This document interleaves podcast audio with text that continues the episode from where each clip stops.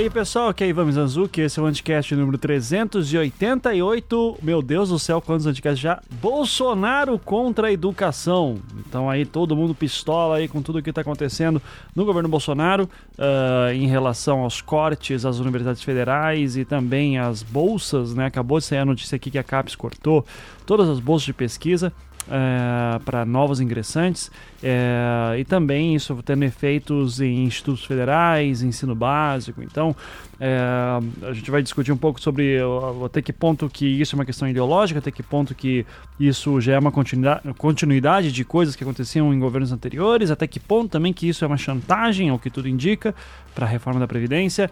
E para este programa convidei eu, obviamente, porque eu sou o host do programa, e daí tem também o Marcos Marinho, que já é aqui velho de guerra, mas também hoje tem seu seu podcast, o República Cast. Tem também o Thiago Hansen, que também é aqui já velho conhecido nosso, mas que lá do Salvo Melhor Juízo também. E a nossa querida Roberta Trancoso, a Anarcobs do Twitter, que fazia tempo que não vinha pra cá e é sempre bom ouvi-la pistolando por aqui. É, então, muito legal ter essa equipe aqui junta pra chorar as pitangas e ficar muito puto com tudo que tá acontecendo e inclusive chamar aí a ação no que for possível, né? Alguns recadinhos antes de começarmos. É, primeiro, uma boa notícia nesse mar de merda, que é uh, o seguinte: é, estou muito feliz porque o Projeto Humanos, a nova temporada, o caso Evandro, é, a temporada atual, ela foi indicada ao prêmio Melhor Podcast do Ano uh, numa premiação da MTV. É, chamada Miau, Miau 2019, então M-I-I MIAW 2019. É, gente, se vocês são da época que existia lá o VMB e tal, o Video Music Brasil, enfim, eu também sou dessa época, eu também não sabia que existia uma nova premiação. Enfim, é uma premiação voltada aí para Uh, para a cultura de internet, principalmente, tem uma questão de música também. Obviamente, a MTV hoje é uma coisa muito diferente de quando éramos jovens, né? Uh, mas de qualquer maneira, uma baita honra. Estamos concorrendo ali com Mamilos, com uh, o, o, o Wanda, né? Um peixe chamado Wanda, muito bacana. Pretas na Rede, que demais que estão concorrendo. Claro, também Imagina Juntas. Enfim, tem uma galera que está concorrendo e é uma baita honra estar no, junto com todo mundo. É, esse é voto popular, então a gente sabe sabe que é sempre muito complicado. Então, de qualquer maneira, é, o, não apenas é voto popular, como também você pode votar quantas vezes quiser. E, então, é, é isso mesmo que você ouviu. Você pode ficar clicando quantas vezes quiser Eu acho uma maluquice isso. Mas é coisa de millennial, né? Essas coisas de millennial aí, de, de tecnologia e, internet.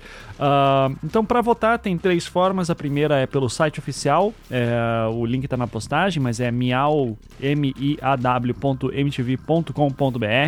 Uh, tem também pelo Twitter, que eles têm que usar umas hashtags, e também pelo Instagram, que tem que usar umas hashtags. As instruções estão no post porque as hashtags são meio grandes.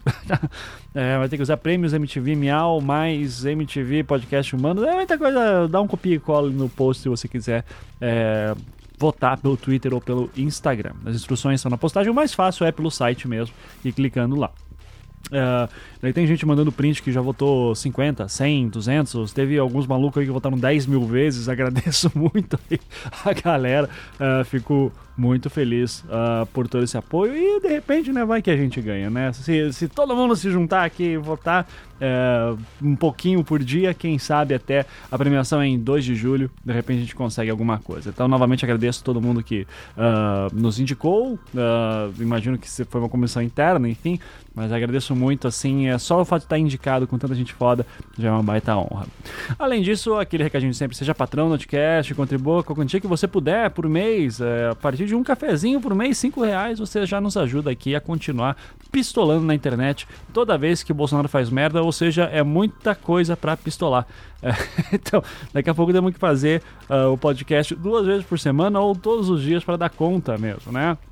Uh, e, de qualquer maneira, para saber como fazer isso, é só entrar em anticast.com.br, clicar no botão lá em cima Seja Patrão, e daí, se você for do Brasil, você pode contribuir a partir de 5 reais por mês pelo Catarse, ou se você mora fora, você pode também contribuir a partir de 1 dólar por mês no nosso Patreon. Todos os links para isso estão lá no nosso site anticast.com.br, e daí lá na seção Seja Patrão certo? Eu agradeço imensamente todo mundo que contribui. De verdade, vocês não têm noção de como isso é importante, como isso literalmente mudou minha vida. Então, eu só tenho a agradecer vocês e espero poder contribuir sempre com bom conteúdo, tipo o programa de hoje, que está excelente. Enfim, é isso. Muito obrigado. Fiquem agora com o programa. Começando mais um Anticast, agora aí para falar sobre a balbúrdia da educação no Brasil. Essa coisa absurda aí que o presidente Bolsonaro está querendo lutar contra, então. Vamos falar aí muita pistolagem, é, com certeza com o senhor Tiago Hansen, que há muito tempo não via no Anticast. Seja muito bem-vindo, senhor Tiago Hansen. Boa noite, Ivan. Queria falar para todos os ouvintes que eles não podem ver, mas como todo mundo aqui é envolvido com a universidade, tá todo mundo pelado, usando droga, Sim. participando de suruba e gravando podcast. Exatamente. Inclusive, eu tive que dar um tempo na suruba ali ao lado para poder gravar. Aqui. É, suruba lendo Hegel, olha que bacana. É, uh, temos aqui nosso querido também que fazia tempo que não vinha, seu Marcos Marinho. Tudo bom, Marinho? Tudo excelente. Já houve a história que o J.R.R. Mizanzuki Martin tinha me matado na temporada passada do Anticast, mas eu voltei pelo Senhor da Luz. Estamos Sim. de volta para falar de sexo, orgias e educação no Brasil. É, mas, mas e cafta. É, e caftas, claro, né?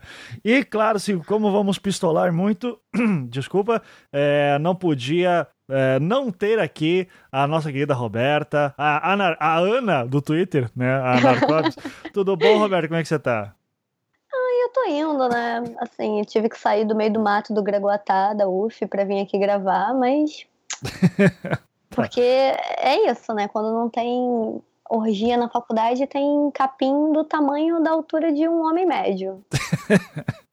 ah, na, na UF eu ouvi umas histórias mesmo que assim, não faz tempo que não tem gente cortando grama lá, assim, tá. Não, tá. não tem, assim, deve ter uns cinco anos, porque não é possível. Eu ando no campus, no meio da rua, porque é mais seguro do que andar na calçada e sair uma pessoa e e me agarrar. Assim, tá, tá crítica mesmo a situação. Eu, quando eu falo que o capim tá do tamanho de uma pessoa, não é brincadeira, não. Sim, sim. Por isso que a solução é o agronegócio. Vamos colocar bois para pastar nessa instituição que não produz nada, a não ser capim. É, um, é uma terra improdutiva, né? O Greguatá da Universidade Federal Fluminense. Gente do céu. Bom, vamos só, acho que até para o pessoal se localizar direito, uh, todo mundo aqui é de humanas, né? Mas acho que é bom dizer da onde a gente está vindo. Uh, eu sou professor universitário numa instituição privada, mas fiz meu doutorado numa pública e o meu doutor, minha graduação em design e doutorado em tecnologia, então são áreas inúteis né, pro, pro, pro governo e para muita gente, é, mas eu juro que eu faço alguma coisa boa. É, o seu Thiago Hansen é, é, seu advogado, então com certeza é o cara com mais dinheiro aqui, né? Gilmar Mendes de Curitiba, fique registrado ah, nos autos. É advogado. Eu sempre falo que você é advogado, Thiago, você sempre fica bravo, eu adoro falar é isso. É só para me constranger. É né? só para te constranger. Mas fala, você, fala aí o teu, teu breve currículo acadêmico, onde é que você gastou suas orgias, só pra gente se mapear. Ah, eu, eu me fiz graduação, mestrado e doutorado em universidade pública, então eu sou um filho desse sistema de marxismo cultural, então tudo que eu falarei a partir de diante tem viés ideológico, então vocês não precisam levar a sério, né? Basicamente isso. Isso. E atualmente sou professor em duas instituições privadas. Tá, e é tudo do direito, né? Sempre no direito. Exatamente. E eu sou do errado. Né? É, Ai, meu Deus. Eu adoro falar essa, né? Mas tudo bem. Marinho, você é da, qual a sua, da, de onde você vem? Qual o seu condado? Eu sou, eu sou de inumanas, porque eu sou de publicidade, da parte da comunicação pervertida. É, eu sou o é, designer mas... que se prostitui para vocês. Aí. mas assim, eu fiz a graduação em, em universidade privada, porque eu era muito burro na antiguidade para me dedicar o suficiente para passar na federal, uhum. mas meu mestrado é na UFG aqui em Goiás, hoje faço um doutorado em, em Portugal também, mas assim, consegui fazer o mestrado e dar aulas também aqui na Federal de Goiás por um período como substituto, então tenho um contato bastante bacana com a universidade, com o pessoal que lá trabalha, mas nunca participei de orgias, infelizmente. Talvez É. seja velho demais pra isso. Não, não. Se você teve na federal, você teve em algum momento numa orgia. Isso com certeza, né? De acordo com o novo governo. É, Talvez com os macacos do Bosque e os maconheiros.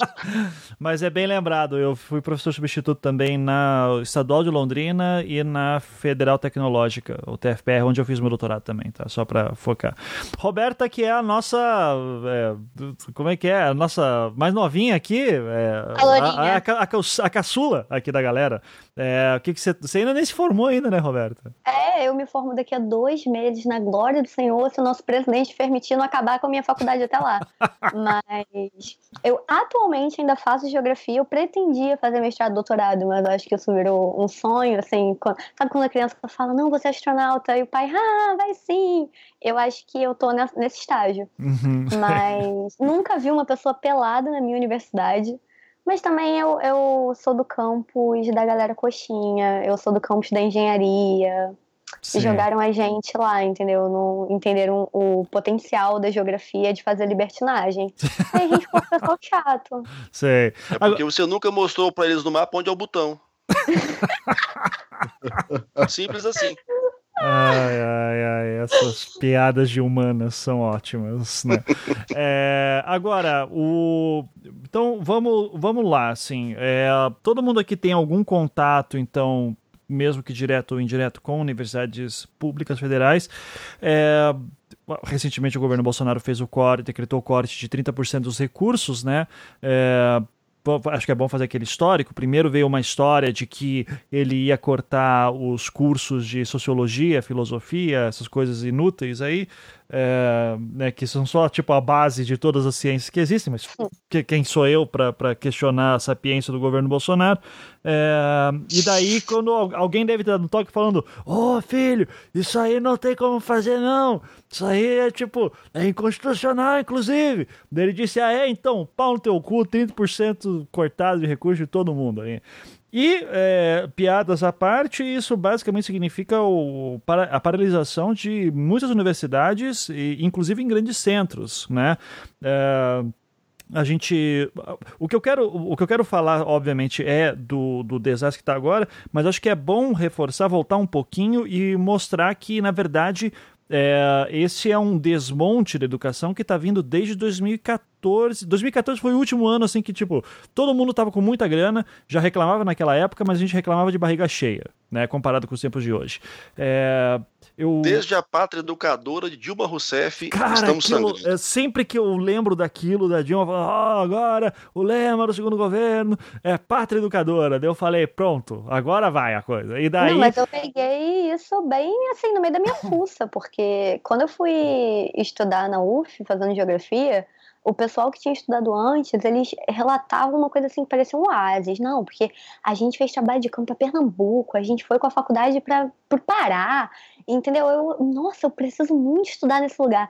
Aí eu cheguei na UF, é, a Dilma escolheu o Joaquim Levy como ministro da Fazenda, e foi aquela porrada do corte de gastos de 2015, né? Era o meu primeiro período na faculdade. Uhum, E aí eu peguei a minha primeira greve na universidade, primeira e única, no caso, porque nunca mais teve depois. sim. É, E aí o único trabalho de campo que eu fiz foi pra São Gonçalo. Não, mentira. Eu fiz trabalho de campo. Pra- olha, é, quem não conhece a geografia do Rio de Janeiro não pegou a piada, tá? Então, mas, É, São Gonçalo é.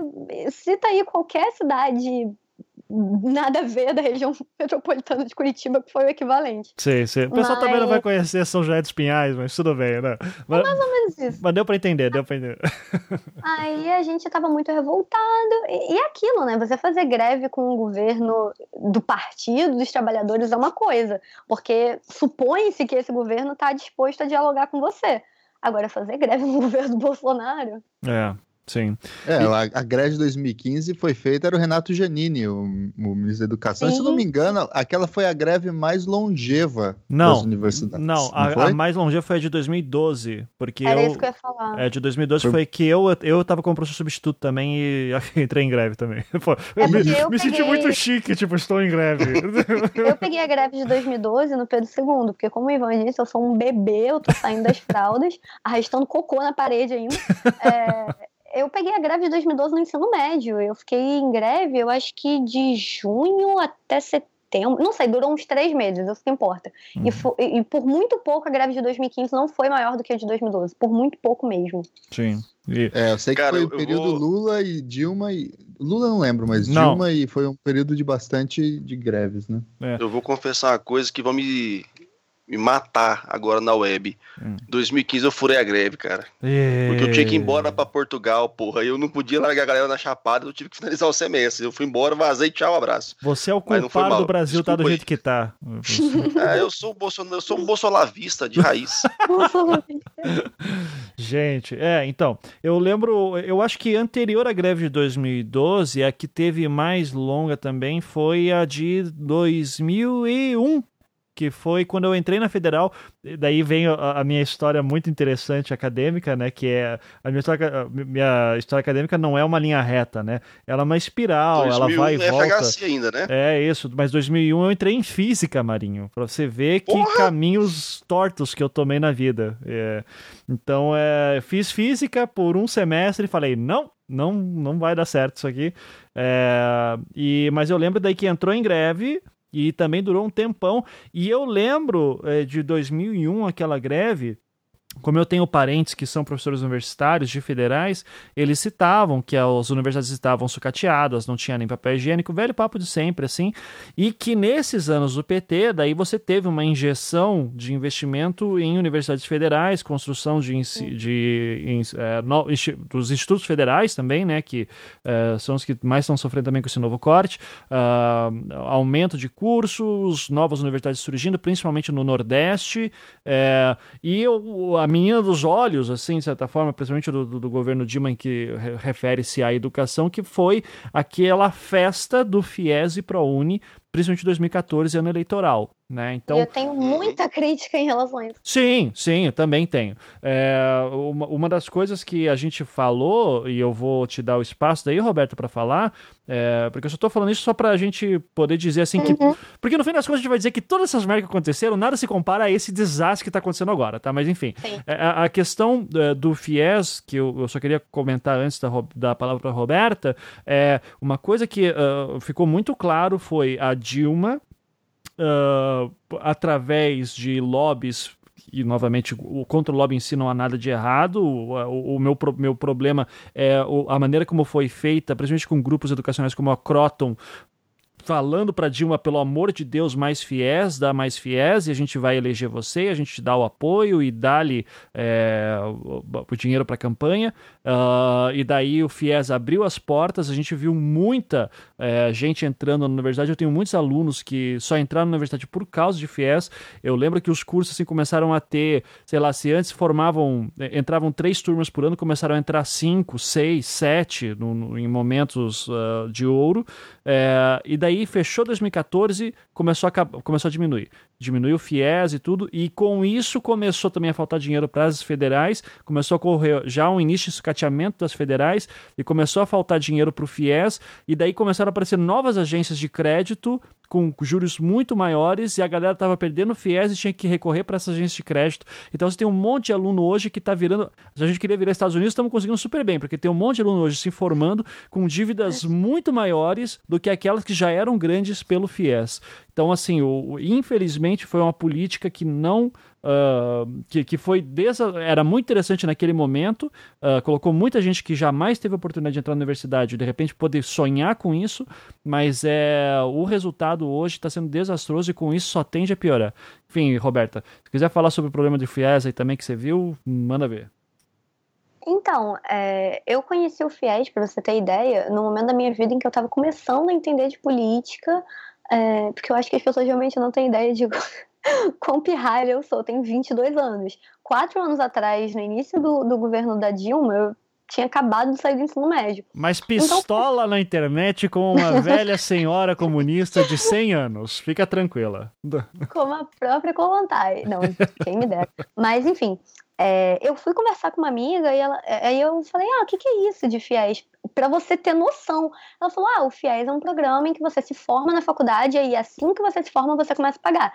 E naquele momento eu virei para ela e falei, isso é uma ideia completamente errada, porque quando você termina a sua faculdade, você está naquele momento de arrumar um emprego, você não tá no momento de pagar uma dívida, sabe? Quem garante que você vai conseguir pagar isso?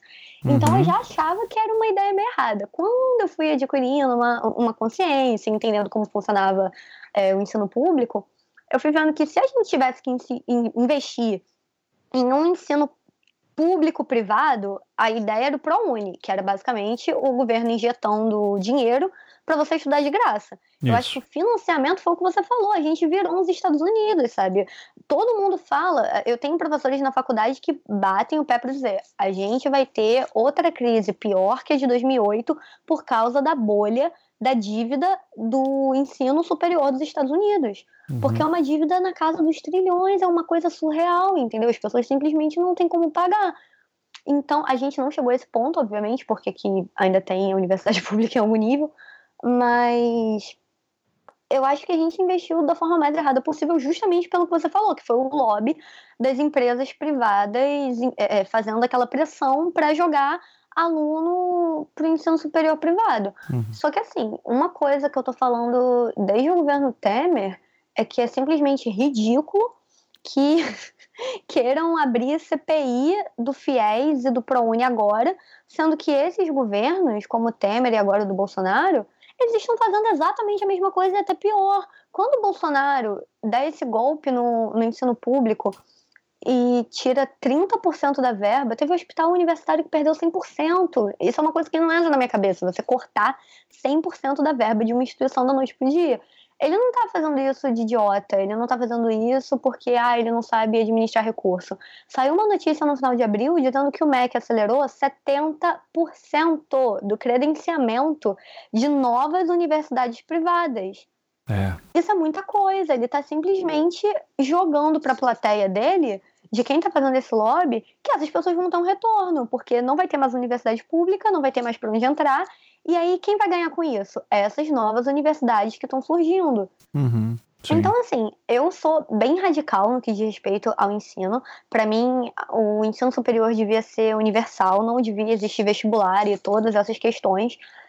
Então, eu, eu tô absurdamente frustrada com o que está acontecendo, porque isso vai na contramão de tudo que eu acreditava que a gente devia estar tá, tá discutindo, simplesmente para beneficiar a empresa privada, porque não tem outra, outra desculpa. O ministro, hoje, ele soltou uma que eu dei uma gargalhada quando eu li, porque não é possível. Ele virou e falou: não, isso não é um corte, é um. Com, como é que ele falou? É um. Contingenciamento. Contingenciamento. A puta que pariu. Desculpa, mas caramba, cara, como uhum. que não é corte? Aí ele virou e falou. Não, aí ele fez a chantagem dele. Olha só, isso é um contingenciamento, porque a gente está sem dinheiro. Quando a gente aprovar a reforma da Previdência, é. a gente vai liberar o recurso para a universidade pública. Porra, ele acha que eu cheguei a essa cidade acreditando numa volta a gente compra? Uhum.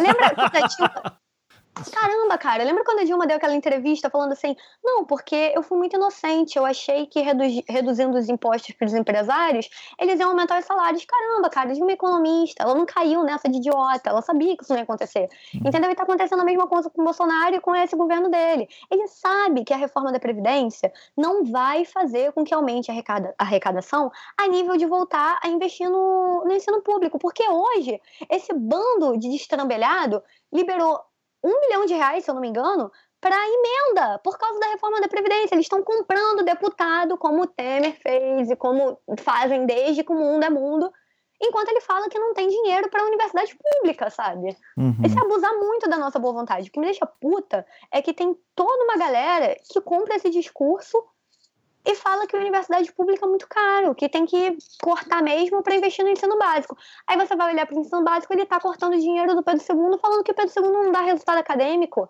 Que não dá resultado acadêmico. Eu vi aluno do Pedro II indo para Harvard, tem noção disso?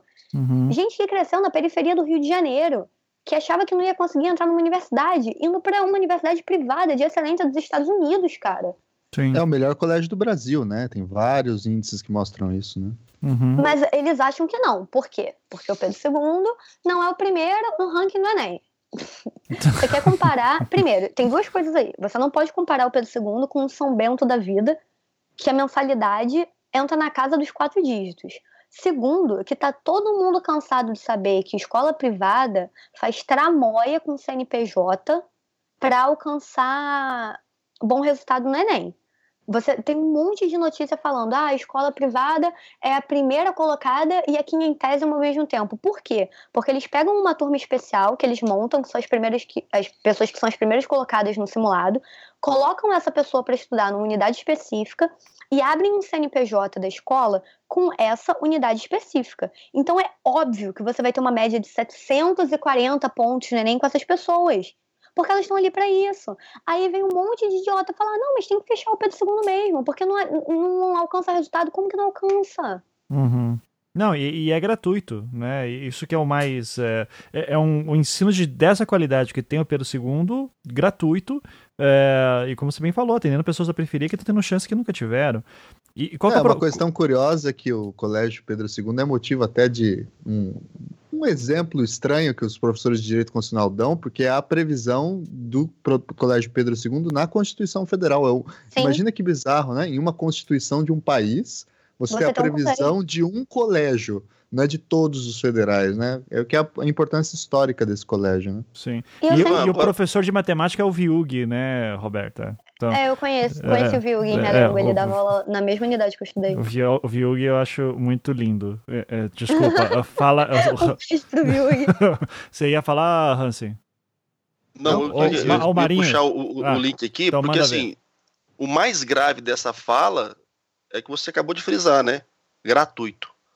Ensino de qualidade gratuito. Isso é uma ofensa colossal a quem defende terra plana, a quem fala que o nazismo é de esquerda. Cara, é, é, meio que óbvio, né? E o que é mais interessante é perceber o quanto a articulação ela tá montada num, num sistema de perversidade tão, tão, tão, sei lá, cara, tão tosco, é, que não se sustenta. Porque é um tipo de chantagem que estão fazendo, que esse governo está fazendo, que, sinceramente, eu não sei até que ponto eles acham que vão conseguir levar essa história. Porque quando vem o, o Fritz Kafta para falar que se aprovar a reforma da Previdência, podem pensar em voltar a verba das, das universidades e da, dos institutos federais. E hoje, não sei se vocês viram a notícia agora, que também o, o, parece que o governo cortou verba dos militares, mas usando o mesmo discurso, que quando voltar, quando aprovar a reforma da Previdência, a gente pode voltar com a verba dos militares, você percebe que estão adotando uma linha de ação de vamos destruir o que a gente pode destruir, que de fato afeta no coração das pessoas, e o Brasil, é, boa parte das pessoas se sentem impactadas pela, pela, pela educação, porque os filhos delas estão na, nas instituições, e há uma parte dos brasileiros que tem uma, uma paixão pelas Forças Armadas também, e aí outras áreas daqui a pouco vão começar a ser cortadas para entrar nesse pacote também da, da extorsão, né, por conta da, da obsessão do Paulo Guedes de trilhões aí de economia, que depois eu não sei como é que ele vai economizar de fato esse dinheiro, que não existe ainda, é, e eles estão jogando tudo, todas as fichas na mesa agora. E o que ataca mais é pensar que eles estão afetando não só quem é pobre e estuda de graça, mas quem é rico e estuda de graça. Uhum. Eles estão começando a entrar num sistema de desconstruir a própria base, Van. Porque, vamos falar a verdade, quem faz é, é, é, humanas, né, quem faz ali a parte das sociais, pode ser um pessoal mais carente, mas quem faz medicina numa federal Uhum. Gastou muita grana em cursinho, em escola muito top. Sim. Quem faz engenharia, quem faz esses cursos caros, velho, também vão ser impactados. E aí, como é que esse pessoal vai reagir agora? Vai chegar do papai milionário e falar: pai, mas minha faculdade tá acabando, porque o Bolsonaro tá acabando com ela. A quantidade de médico que tem filho que faz medicina para depois herdar o patrimônio da família e agora vai ficar, porra, meu filho, o Bolsonaro agora tá fudendo a faculdade do meu filho. Então, quer dizer, é um processo tão maluco que eu não consegui ainda achar uma racionalidade, a não ser ou eu quero destruir o que de fato vai contra o meu dogma, ou então estou jogando todas as fichas na mesa e o povo vai ter que aceitar e fazer a reforma da Previdência, e isso de fato vai salvar alguém. Não sei como ele acha que isso vai salvar e vai reeleger ele em 2022. É. Eu não consigo ponderar nada racional para isso. É, se você pensar até que a base, o Bolsonaro só ganhou uma eleição, só ganhou a eleição porque conseguiu conquistar trabalhadores que acreditaram no discurso dele de moralidade, e trabalhadores a gente está falando aqui de segurança, porteiro, faxineira, enfim, faxineiros e, e por aí vai.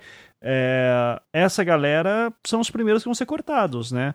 Esse, até, o Tiago, você tem uma noção mais ou menos, porque a, o teu ex-orientador, né, do doutorado é o atual reitor, correto? Da federal. Isso. Você, você viu alguma coisa sobre esse negócio?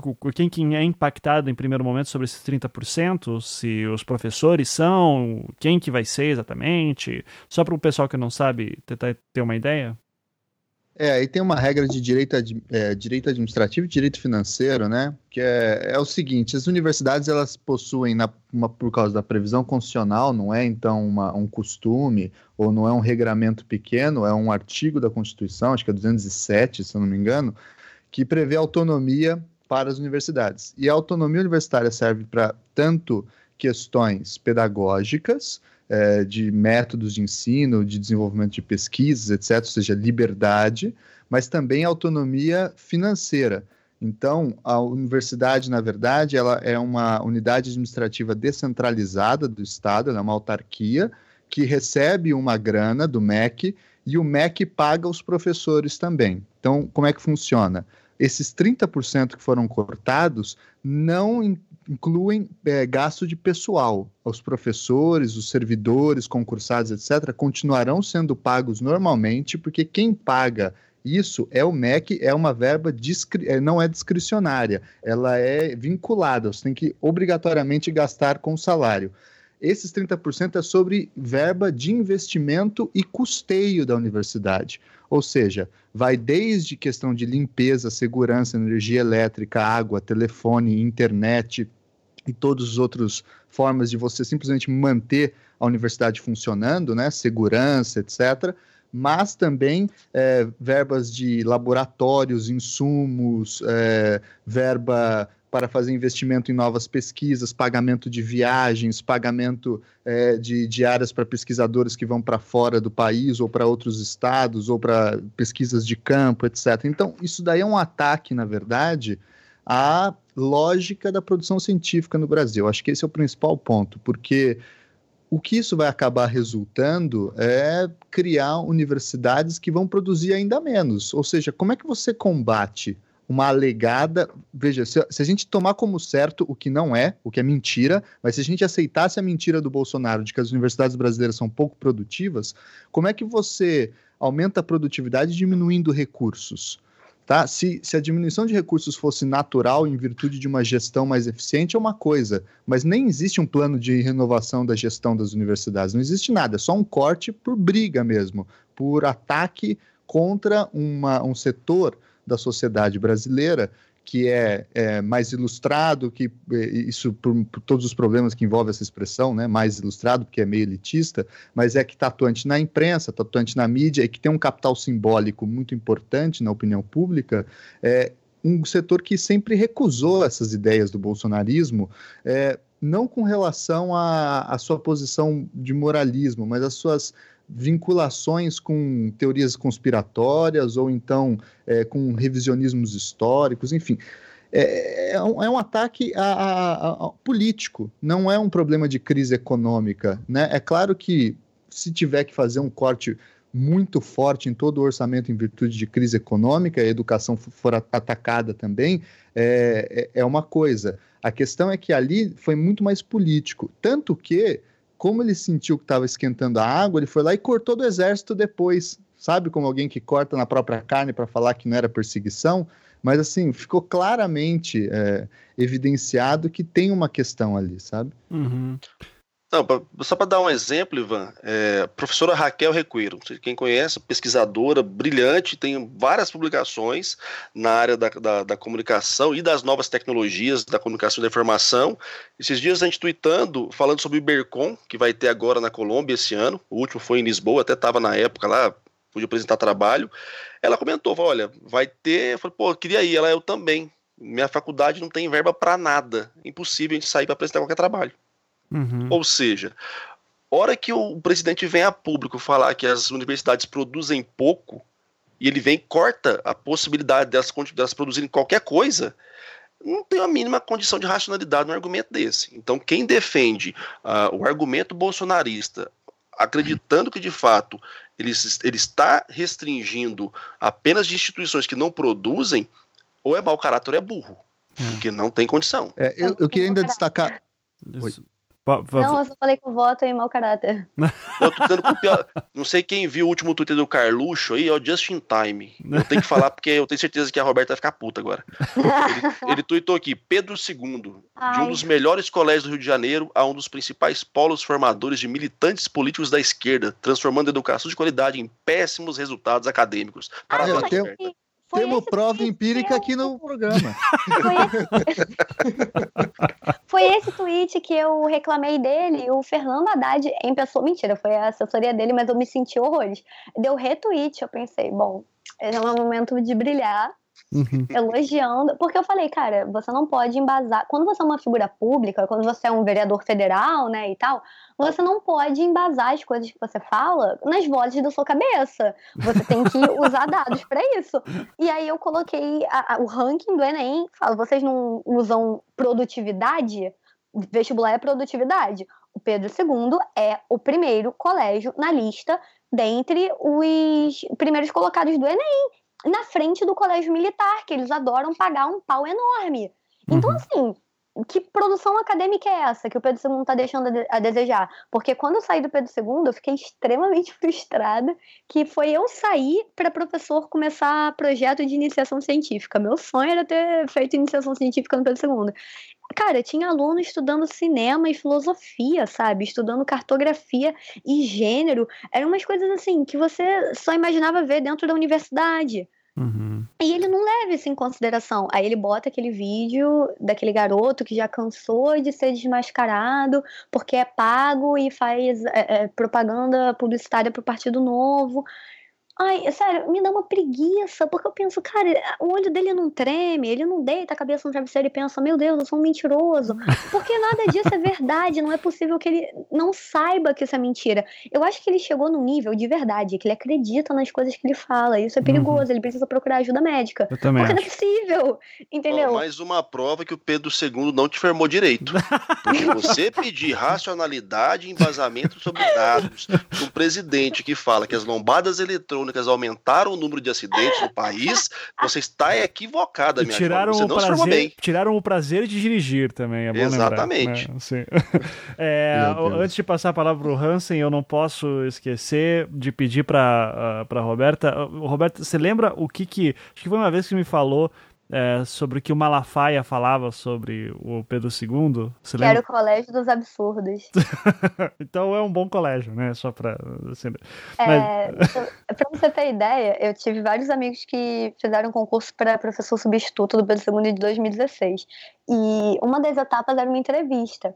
É, não sei nem se é crime expor esse tipo de coisa, mas eu não tô falando o nome de quem foi que me falou. Uhum. Mas eles falavam que uma das coisas que perguntavam na entrevista para quem estava participando era: o Pedro II é um colégio que sofre muitos ataques recorrentemente. Por que, que você quer dar aula aqui? Uhum. Para mim, a única resposta possível é: você já viu quem tá atacando o colégio? Por que, que eu vou ficar contra o colégio considerando que o Silas Malafaia. Entendeu? É isso.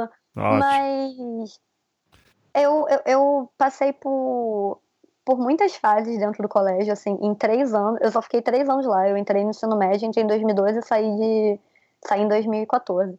E parecia que eu tinha entrado em momentos completamente diferentes, porque 2012 foi aquela coisa da greve e tinha eleição municipal aqui no Rio, com o Freixo se candidatando, então você viu um monte de aluno engajado no movimento estudantil. E é isso que irrita esse tipo de gente, entendeu? Porque eles falam: ah, meu, meu, meu filho entrou no colégio e saiu militante. Seu filho nunca teve contato com política na vida, é óbvio que ele vai ter no colégio e vai sair com consciência, sabe? Você não deveria achar essa coisa ruim. Tem muito pai e mãe que vai pro Consup falar: esse colégio estragou meu filho, meu filho entrava aqui, ia da casa pro colégio, do colégio para casa. E é esse tipo de coisa que incomoda esse pessoal, sabe? Porque... O que estragou o filho dela foi a adolescência, né? É, não foi segundo, foi só uma coincidência, né? Não, mas quem nunca ouviu de um pai ou a mãe falar assim, ah, não, essa universidade transformou meu filho em gay. É. é. Meu filho é o gay da faculdade. Como o Pedro II, ele, ele rola ali no ensino médio, parece que ele antecipa um pouco o processo, entendeu? O que era inevitável na faculdade, o Pedro II vai lá e mas, mas é surreal, como as pessoas não entendem que isso é um processo normal, sabe? Às uhum. vezes tem um monte de gente que adquire essa consciência política estudando num colégio particular e o pai não vira e fala, nossa, foi o colégio tal, tal, tal que te estragou porque é um preparatório de vestibular, entendeu? Mas, enfim, é. É, eu tô me estendendo porque quando o assunto é Pedro II eu me empolgo num nível surreal. Não, fica tranquilo. A, a, gente vai falar mais sobre ele daqui a pouco também. Tá. Ai, deixa, deixa eu só fazer um, um, papel de Thiago Hansen do diabo agora. É, ou seja, porque, o advogado não, do mas, diabo. Mas calma, é porque o Hansen ia falar uma coisa lá atrás, eu acho que ele já esqueceu não, que ia deixa falar. o Marinho, não, deixa tá, o Marinho, tá ele é o showman. Tá, tá, então manda, tá, certo. tá, manda ver aí, Marinho. Não, é porque assim, pegando a fala da Roberta, e, e, de fato você percebe que há aí uma ruptura muito considerável quando você tem uma escola que de fato se aplica na formação do cidadão e não apenas na formação de disciplinas básicas que são estruturais da, do aprendizado mais técnico, né? Porque e aí vamos pensar também do lado desses pais, cara. E aí é uma, uma situação meio que das sociais, agora para gente estudar e tentar achar uma solução. A gente está falando muitas vezes de pais que têm zero noção de política. Uhum. Zero noção de contexto, zero noção é, de fato de discrepâncias sociais. E a hora que o filho chega em casa com essas conversas erradas de esquerda, para um pai que não faz a puta ideia do que é aquilo, que o máximo que ele tem, talvez, de literacia é o Jornal Nacional do William Bonner, eu imagino o impacto que deve dar em casa. E aí, talvez valesse a pena também as instituições começarem a se abrir para acolher esses pais no primeiro momento. É, é óbvio que, eu estou meio que tentando é, é, é, ser um pouco lúdico do processo, mas acolher esses pais e fazer um processo de politização familiar. Porque o impacto deve ser pesado também, cara. Eu tento enxergar um pouco lá desses pais mais tacanhos, assim, é, ou, não agora, tacanhos, mas que não tem, tem mesmo filho, referência, né, né cara? Agora tem é, pois filho, é, né, cara? Fica pensando. Eu imaginando quando o Benjamin chegar em casa me contar umas palavras, eu falei, sério, meu filho? Não é possível, você tá errado. Meu mas, filho, acabaram com você. Eu acho que tem outra coisa que tem que falar, que não é necessariamente ensinamento de esquerda no colégio. Não, de forma tipo. alguma, qualquer coisa. A questão é ensinamento de valores republicanos, entendeu? É coisas que estão expressas na Constituição. Diminuição da desigualdade é um mandamento constitucional, não uma opinião política. É, é um acordo nacional que foi feito na Constituinte de 88, de, de 87 e 88. Então, a gente não está falando assim, porque a impressão que dá é saíram militantes ou ativistas. Isso deveria ser comemorado, isso é um valor do iluminismo, né? Do pensar com a própria cabeça, de fazer sua voz valer, é, de, de defender uma, um, um regime é, político participativo, oxigenado, probo, que não tem oligarquias. É, é, como é que isso pode. A que ponto nós chegamos em que isso pode ser sinônimo de pautas de esquerda? Isso é pauta é, moderna, básica, de ideia de Estado de Direito. Isso daí você consegue imaginar conservadores de direita defendendo, como fizeram no Brasil, liberais clássicos, social-democratas, todo mundo. Tá, mas aí você está ignorando um fator importante que é a questão do dogma, né, Tiago? Se você, principalmente você pega é, é, baixo, baixa renda, pessoal menos esclarecido, onde o Estado não ocupa um espaço, e aí vem as religiões ocuparem esse espaço, o fator dogma aí é de, de cara cria uma barreira para qualquer tipo de pensamento mais iluminista. Não, mas a, a, questão nem é essa, assim, com a minha experiência de, de professora, eu posso afirmar veementemente que o, o maior o problema que a gente tem de espaço para ocupar não é onde a igreja chega, é escola de classe média. Porque isso que, que o Tiago falou é, é muito verdade. A gente está sempre tendo que tentar legitimar para o aluno o que a gente está falando. É, eu não sei como te explicar por que é surreal uma pessoa comer lama enquanto outra tem dinheiro para comprar um colar de 40 milhões de dólares, entendeu? Eu não sei mais como explicar isso para os alunos, porque eles acham que se eu me importo com desigualdade social, necessariamente isso é o valor de uma pessoa comunista. E isso é uma coisa surreal. Eu já cheguei num ponto é, isso não é fanfic, isso foi real. Eu estava num pré-vestibular social que eu virei e falei: não, mas isso daqui que eu tô te falando, reforma agrária, é uma coisa que está disposta na nossa Constituição. Função social da terra é uma coisa constitucional. O aluno simplesmente virou e falou: e qual é o problema que a gente tem para mudar a Constituição? E eu só simplesmente sentei na cadeira e falei: não tem mais condição. Porque é isso, entendeu? É. A gente chegou numa, numa facilidade, eu acho que todo esse processo eleitoral, um dia vamos estudar isso, como o impeachment é, in, introduziu na cabeça das pessoas que todos os processos legais são muito simples, entendeu? Para você chegar e tirar alguém do poder, para você estabelecer uma nova constituição, é a coisa mais fácil do mundo. Então, dane-se, se a nossa constituição fala de quilombola, vamos fazer uma nova que não fale de merda nenhuma. Uhum. Porque o que é o quilombola? O que eu tenho a ver com isso?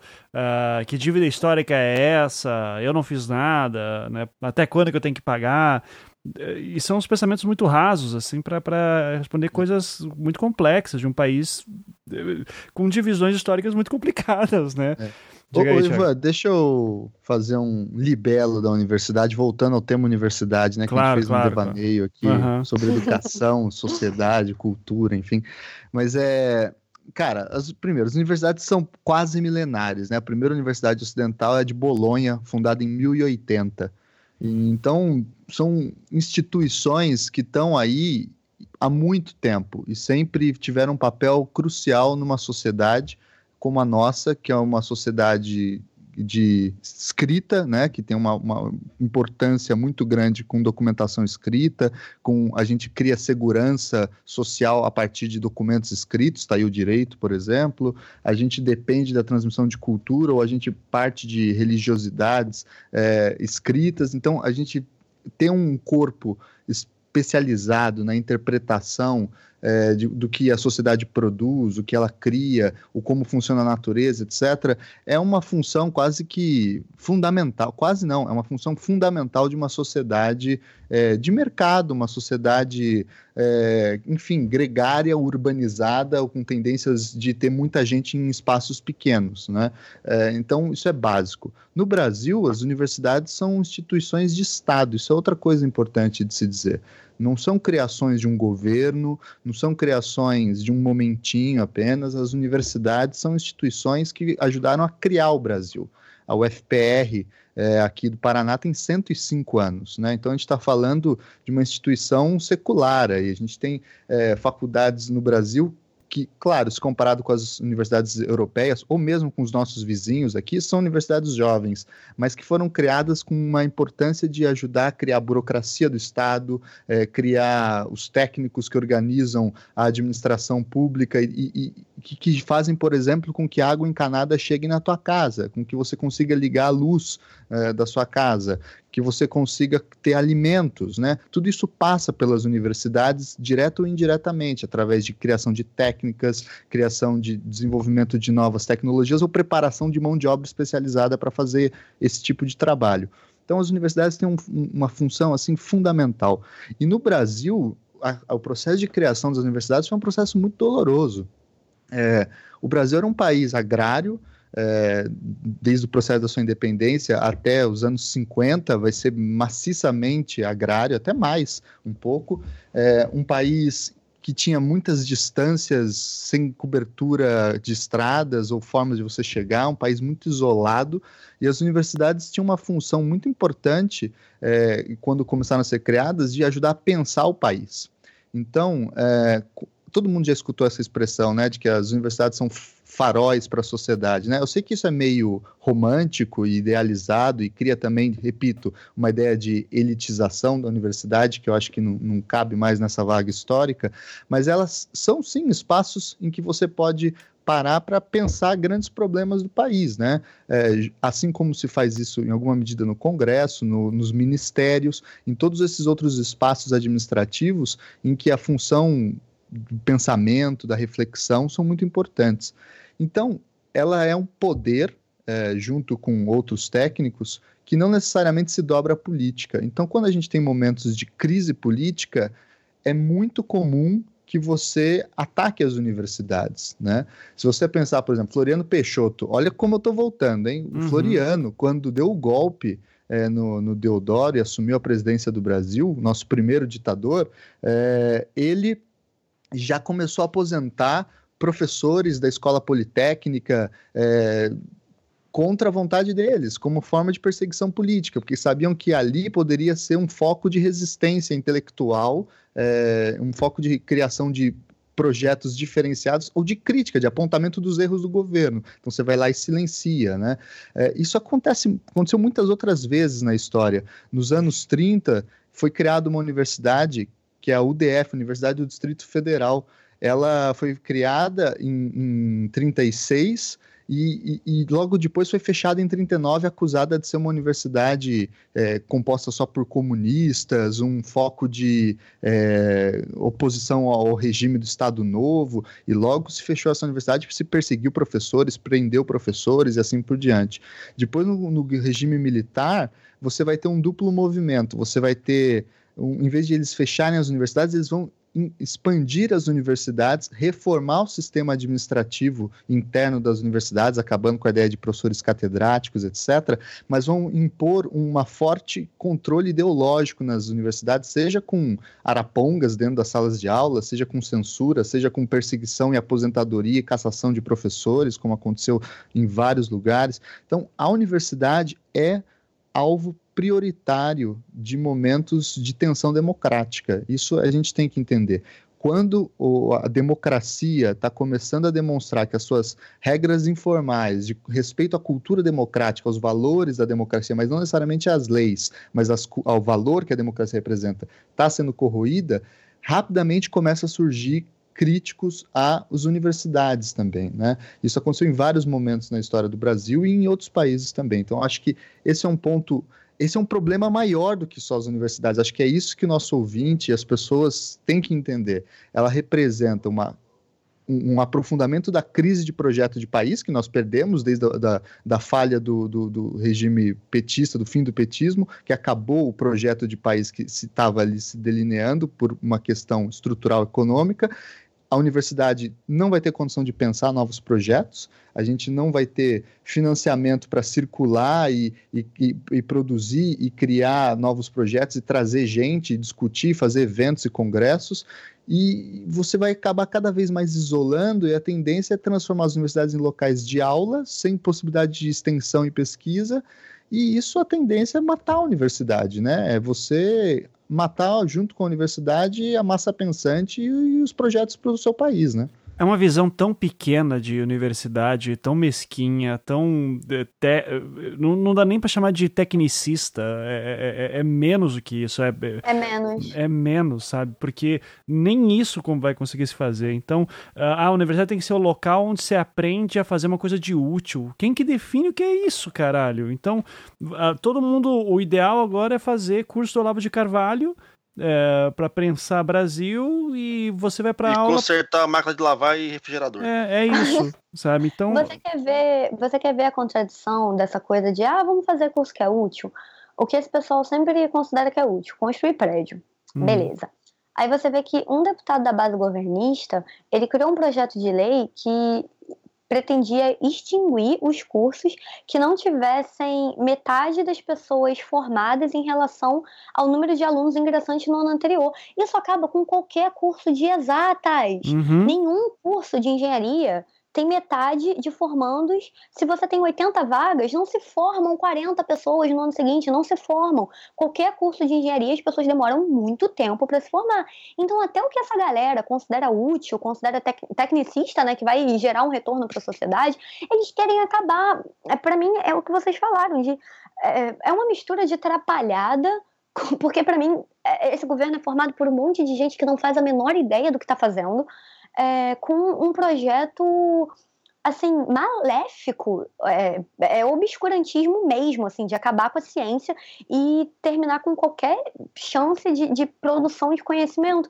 E isso para mim é, é, é, surreal, porque a gente está há meses numa discussão completamente imbecil para decidir se esse governo é ou não é fascista. Uhum. Caramba, a gente já devia ter superado isso há tanto tempo, porque pelo amor de Deus, um, um, governo que o presidente expõe vídeo e foto e informação de civil na internet, no Twitter. Todas as pessoas da família Bolsonaro são bloqueadas no meu Twitter. Todas, todas. Isso significa que eu sou covarde? Não! Isso significa que eu não quero que eu, que eu acorde um dia e as notificações do meu Twitter estejam explodindo porque o presidente resolveu postar uma coisa do meu perfil para os seguidores dele me perseguirem. É. Entendeu? É. E aí você junta todo esse comportamento quinta séritista com o que eles vêm fazendo com a educação, porque isso é o básico, sabe? É. Você investir em educação, você pega qualquer comentário desse pessoal, não, porque a gente tem que ser que nem o Japão. E olha que eu nem concordo que o Japão seja o modelo de educação ideal, mas o Japão não chegou onde ele chegou sem ter um investimento maciço por parte do Estado em educação.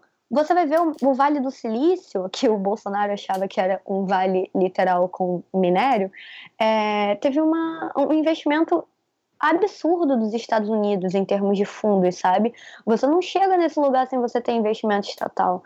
Por isso que às vezes eu olho para tudo que estão fazendo e eu penso, caramba, o que, que essa gente quer além de destruir o país? É. Porque não é possível. É. É, sobre essa questão do utilitarismo, acho que é importante a gente também destacar outro ponto, né? A ciência, e isso filósofos da ciência discutem, epistemólogos, é, é uma discussão muito clássica, não é nenhuma inovação do marxismo cultural. é, a ciência ela não segue a, a mesma régua do mercado de tempo, né? A maturação do desenvolvimento científico é mais lento do que a de empreender e criar um negócio, abrir uma fábrica ou coisa do tipo.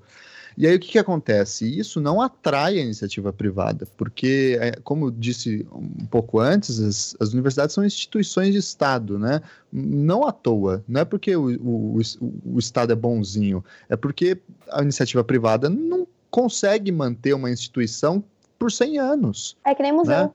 Exato, então assim, é, é natural que você tenha é, investimento estatal, mesmo em situações, é, em, em, locais, por exemplo, como você falou, museu ou pontos turísticos que você tem administração privada, aquilo normalmente é uma concessão, porque é o Estado que detém ainda o poder sobre aquilo, porque aquilo lá vai ficar muito mais tempo do que a existência de uma empresa, né? Ou de um momento econômico. Então, as universidades, elas não seguem as mesmas réguas, né? Isso tem que ser levado em conta na hora de avaliar o para que, que serve uma universidade, né? É, o segundo ponto dessa questão do utilitarismo é que ela pensa muito imediatamente na questão da mão de obra, né? Essa é a resposta dele. Quando ele fala algo que seja mais útil à sociedade, o que ele quer é alguém que se forme rapidinho ali para ser um engenheiro, ser um médico, um dentista, um veterinário, etc., que vá gerar um efeito imediato ali naquela prática que já praticamente já acabou ali a função da universidade em algum aspecto, né? Porque a universidade ela tem o um ensino como um dos seus vetores, e isso é um clichê que todo mundo fala, mas tem a pesquisa e a extensão, né? Ela tem a, a produção de conhecimento de ma longa maturação e tem a extensão, por exemplo, nos hospitais universitários, no, na, nos programas de alfabetização e assim por diante, né? Uhum. Então, assim, é, essa ideia de usar o utilitarismo muito imediatista nas universidades é problemático. O que não quer dizer que o conhecimento não tenha que ter uma função. Sempre vai ter uma função. A questão é que um governo não pode dizer qual é a função do conhecimento. É Sim. É isso que eles estão querendo fazer. Né? A função do conhecimento é criar uma mão de obra imediatista. Agora, o, o que mais. Uh, e, claro, é uma enorme coincidência que a irmã do Paulo Guedes, a, Elas, a Elizabeth Guedes, ela é vice-presidente da Associação Nacional de Universidades Privadas. Né? Isso é. Sim com a coincidência, né? É, assim como nada... todas as outras coincidências que acontecem nesse governo. Exatamente. É, e, e, o que é muito triste nisso é porque 2013, 2014, com o crescimento das universidades privadas, e aqui nós temos três professores que lecionaram em universidades privadas nesse período, eu, Hansen e o, o Marcos, porque a, a Roberta estava saindo do ensino médio. é, é, mas a gente chegou a vislumbrar um momento em que, tipo, nossa, existe uma real possibilidade aqui das universidades privadas começarem a desenvolver pesquisa, que é uma coisa que a gente, para quem não tem noção, assim, como é que funciona esse meio, é, todo professor de privada que gosta de pesquisa, ele sonha em passar num concurso para poder virar um professor na federal, não porque ele vai ter estabilidade, riqueza e louros e tal, longe disso. É, é, é, que, muito longe disso, inclusive, muitas vezes. É, é, mas é mais porque quer você fazer pesquisa. É, eu, por exemplo, eu, como professor em universidade privada, foram raríssimas as vezes que eu pude produzir pesquisa. Enquanto que na federal, numa federal você tem incentivo para isso, você tem estrutura para isso, deveria ter pelo menos. Então a gente começava a ver assim, ó, finalmente as públicas, as privadas vão começar a subir, ou pelo menos tentar subir na medida do possível ao nível de federais. E a gente está vendo o contrário agora. Então a gente está começando a ver uh, situações em que uh, a gente começa a vislumbrar fed as federais tendo que, de repente, chegar numa situação em que, olha, gente, não tem dinheiro mais uh, para ter professor. Porque acho que professor substituto entra nesse dinheiro também, né? Que é repassado ou não, Tiago, você sabe? substitutos. Esse detalhe eu não sei. É, mas assim, uh, vai chegar num ponto em que daqui a pouco, eu não, eu não duvido que daqui a um tempo o pessoal fala assim, né? Professor que está entrando numa federal ganha, sei lá, 8 mil reais. Se ele for doutor, 40 horas, ele ganha 8 mil, daí com o tempo vai subindo. Vamos fazer o seguinte, ó, vamos cortar pela metade, colocar 4 mil como salário de um doutor numa federal, e daí essa outra metade que sobra a gente aumenta em repasse para a universidade para ela poder continuar funcionando. E daí demite toda a galera mais antiga, que é o que acontece nas privadas. Faz aquela leva de mandar embora todos os professores mais antigos que ganham salários antigos e começa a contratar professor novo que vai ganhar menos. Essa é uma realidade de universidade privada que qualquer professor de ensino superior sabe muito bem o que eu estou falando. Agora, começar a vislumbrar que isso pode ser uma possibilidade para o futuro, para uma federal, em que eu já ouvi história aí que daqui a pouco tem universidade contratando por PJ, professor por PJ, é, é assustador, sabe? Então. A universidade privada já tem isso, já, já acontece. Ah, eu tô Qualquer ligado. colégio privado que você vê, eles estão contratando professor por MEI, entendeu? Uhum. É, quando você entra nesses grupos de Facebook da educação básica, pelo menos uma vez por dia você vê um professor falando: gente, que história é essa? Tentaram me contratar e perguntaram se eu tinha MEI. Isso tá virando cada vez mais comum, assim, desde a reforma trabalhista de 2016. Mas eu acho que o que eles fazem muito em instituições públicas, em época de contingenciamento de gastos, entre aspas, é contratar professor substituto. Justamente porque com o concurso para professor efetivo, você tem que estabelecer um plano de carreira. O cara hoje começa ganhando, sei lá, 8 mil reais, daqui a 20 anos ele está ganhando 15 mil. O professor substituto, não, ele vai entrar, vai ficar dois anos ganhando 4 mil reais no máximo e vai sair, entendeu? Uhum. É, tanto que quando eu entrei no Pedro II, uma coisa que todos os meus professores falavam era isso: nossa, a gente está vivendo um ano assim de vacas gordas em termos de concurso público, porque na década de 90 não existia isso, entendeu? Eram todos os professores do Pedro II contratados. E assim, isso obviamente tem uma lógica econômica de ah, estamos poupando dinheiro, porque a gente não vai pagar 15 mil reais para um funcionário, a gente vai pagar 4. Mas isso também tem um viés de projeto. Porque o cara que tem 10 anos de casa, ele consegue construir uma coisa dentro do colégio, entendeu? Ele consegue virar coordenador e construir um projeto político-pedagógico, ele consegue bancar uma, um projeto de extensão, de pesquisa, de iniciação científica, como eu falei que acontece no Pedro II. O professor contratado, ele não pode fazer isso. É, não só pela falta de tempo, como ele literalmente não pode. Ele não pode é, orientar um aluno numa iniciação científica. Uhum. Então, acho que a gente tem que ficar muito de olho nisso, de, de termos de, de projeto, de ter professor contratado dentro da universidade e dentro dos institutos federais no geral. É uma questão de qualificação também, né? Eu acho que, Sim. pegando um, um pouco da, das duas etapas dessa última conversa agora, que eu estava aqui pensando, é, tem, tem um misto aí de, de perversão do processo e, e, tem um misto, eu acho, de, de burrice mesmo, de miopia sistêmica. Porque se você for pensar, cara, é, por mais que tenha ainda, voltando naquele discurso utilitarista das instituições, é, eu posso ensinar um cara a construir um prédio, eu posso ensinar um cara a operar uma pessoa, mas ainda assim essas pessoas vão ter que ter um nível de conhecimento muito mais alargado do que só a parte técnica, porque elas continuam se relacionando com outras pessoas, até para vender os próprios serviços. Então, assim, é muito burro você achar que simplesmente tecnicizando a formação do cara, ensinando ele a apertar parafusos mais rápidos, ou cortar mais rápido, ou costurar mais rápido, você vai ter uma sociedade melhor. Você é. pode até ter é, operadores de processos mais é, é, qualificados e capacitados. Porém, as relações interpessoais que sustentam qualquer tipo de comércio e negócio vão ficar debilitadas. E aí, como é que vai ser esse processo futuramente? Para além disso, pensando agora essa questão é, das, das instituições privadas, vem o lado da perversão, né? Que todos esses últimos governos têm muito de perversão, né? Ah, não, vamos flexibilizar a lei trabalhista porque vai ter mais contrato. Ah, vamos agora aumentar o tempo de, da, da, da aposentadoria porque o país vai economizar e o país tem que produzir mais. Aí você percebe, Ivan, a instituição privada, enquanto comércio, é uma das poucas que eu conheço que não entende que investir no profissional aumenta a rentabilidade do próprio negócio. Você vai para qualquer área. O cara, não, se eu pagar um treinamento a mais para o meu funcionário, ele vai produzir melhor. Não, se eu pagar aqui um, uma qualificação, um curso para o meu estagiário, ele vai produzir melhor. Na instituição privada, não.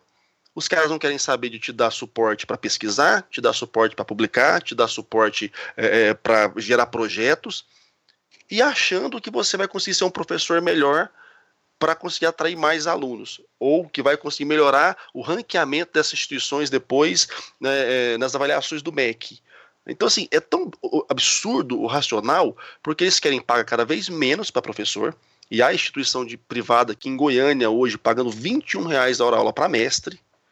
Uhum. E aí você pensa, cara, como é que esses, essas pessoas que estão deteriorando o ensino público para dar dinheiro para o ensino privado vai justificar para os pais ricos dos alunos burros que depois eles vão ser uns imbecis no mercado. Por que isso acontece, cara? Porque um professor que não se capacita, que não produz, que não pesquisa, como esse cara vai ter de fato condição de preparar bem qualquer tipo de mão de obra? Então o processo ele é burro e perverso ao mesmo tempo, porque as instituições privadas querem pagar cada vez menos sem investir nada dos professores, acreditando que esses caras vão de fato tirar do próprio bolso um dinheiro que eles já não têm mais para continuar uma carreira acadêmica que legitime o processo de é, ranqueamento das instituições. Me explica em que área do mercado isso acontece assim? Uhum. Em que área isso é sustentável? É. O que eu tenho visto muito é professor deprimido, abandonando o turma no meio do semestre, professor abandonando a carreira docente e se dedicando ao mercado ou indo fazer qualquer outra coisa. Porque a ideia era, vou me qualificar, hora que pintar um concurso para uma federal, para poder me dedicar à pesquisa, para ter um pouco mais de tranquilidade, para me qualificar cada vez mais. E agora não. Agora o cara tá pensando, cara, eu tô passando raiva, tô pegando alunos cada vez menos dispostos a um processo pedagógico e acadêmico para ganhar pouco e ficar doente. Estão me filmando, tô, tô, correndo risco de ser filmado em sala de aula. Exatamente. É, é uma coisa que a, que a Roberta até comentou, né? Ah, eu posso acordar um dia com uma foto minha sendo execrada publicamente pelo presidente da república, velho.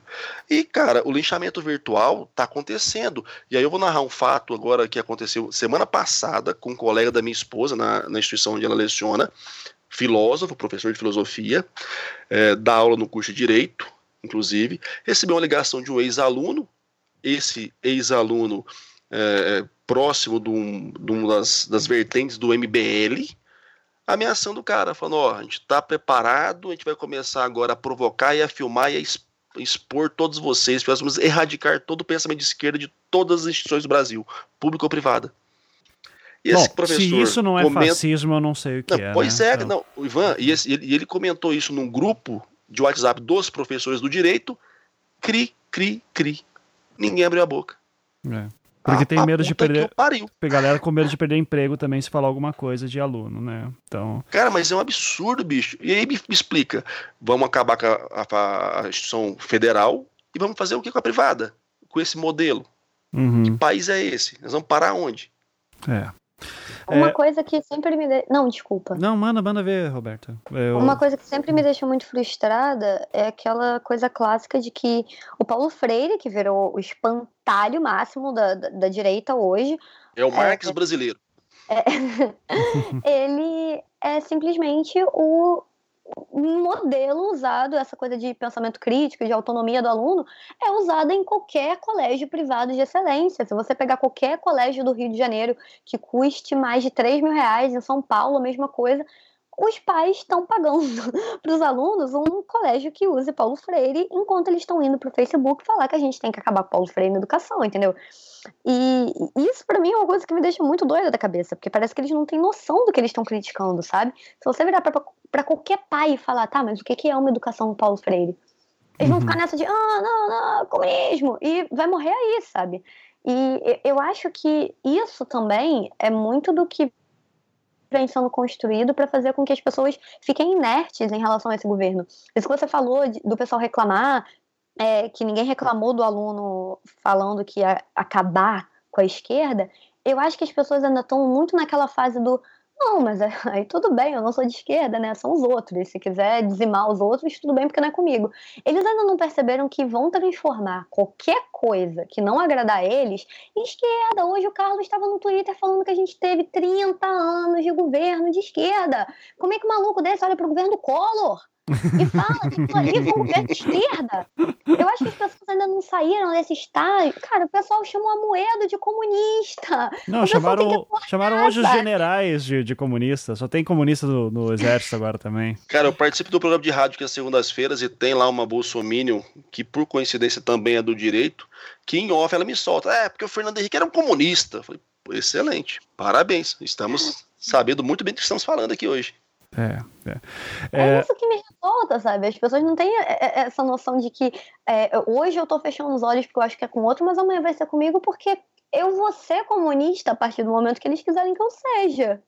Eu quero saber que horas que a gente vai ter realmente educação melhor e emprego novo, porque estamos ali com desemprego aumentando, o, o, Brasil parou de ser agora foco de é, investimento internacional, é, perdemos, enfim, eu quero saber até em que momento que isso aí vai começar a gerar emprego, porque se não gerar, é aquele negócio, até que ponto que isso aí está ajudando o Bolsonaro? Eu não, eu não consigo entender, é, mas eu sou de esquerda, né? Então eu, sou burro pelo jeito. Então... Mas essa é a função do Olavo de Carvalho, né? É. Manter todo mundo focado na escatologia e ah, é. deixa pra lá. Se o Trump enganou o mito, ah, que cara malvado. É, é porque eu acho Fala, a questão toda é, é, esse governo ele tem uma base muito forte dentro da classe média e esse pessoal quando chega a eleição é quem banca para convencer os outros a votar. Isso é muito surreal, aquela coisa de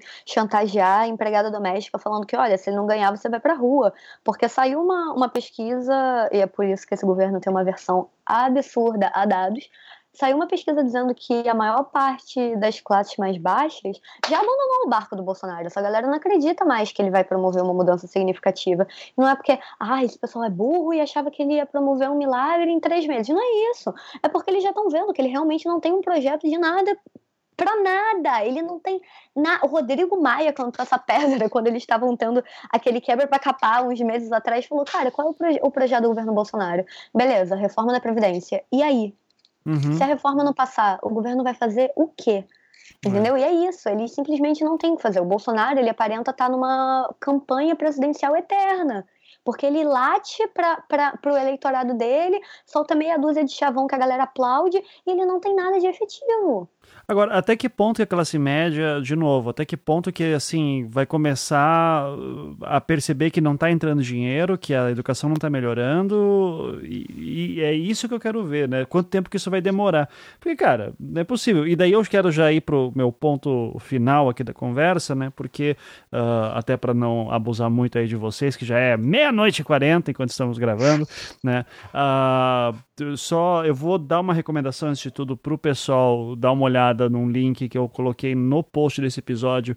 É um texto que a Nayara Felizardo publicou no Intercept, um texto de doeu o coração, chamado Era uma vez um sertão que sonhou podia ir para a universidade, porque a gente está falando aqui de grandes universidades em grandes centros, né? A gente está falando de Rio de Janeiro, Brasília, Goiânia, uh, Curitiba, são Paulo, que seja, mas é, a gente vai ter é, as universidades no sertão nordestino, por exemplo, é, já, já sempre tiveram muito mais dificuldades do que qualquer uma dessas que a gente falou. E elas vão sofrer muito mais ainda, então arrisca literalmente fechar muita universidade por falta de recursos. Então, quando a gente ouve falar, sei lá, que a federal tá, tem recursos financeiros para continuar funcionando até setembro, outubro, quando a gente começa a falar aqui de, de interior do Nordeste, a gente está vendo realidades muito piores. E daí que vem. Eu já ouvi hoje que os IFs, já tem alguns IFs que estão fechando, já, inclusive. É, é. São os institutos federais. Sim, sim. Você vê isso de um campus para o outro. Quando você compara o meu prédio, porque foi aquilo que eu falei, né? Eu estudo no campus onde tem as engenharias. Meu prédio tem papel higiênico. Papel higiênico no Gragotar é luxo. Para quem não é da universidade pública e, e acha que isso é besteira, tipo, ah, papel higiênico, leva de casa. Isso é um exemplo que a gente usa para mostrar uma coisa maior, sabe? É, é, questão de recurso mesmo. Se você tem essa disparidade de um prédio para o outro, dentro de uma universidade, no polo da concentração dos recursos a nível nacional. Imagina uma universidade no sertão do, da Bahia, sabe? Uhum, exato.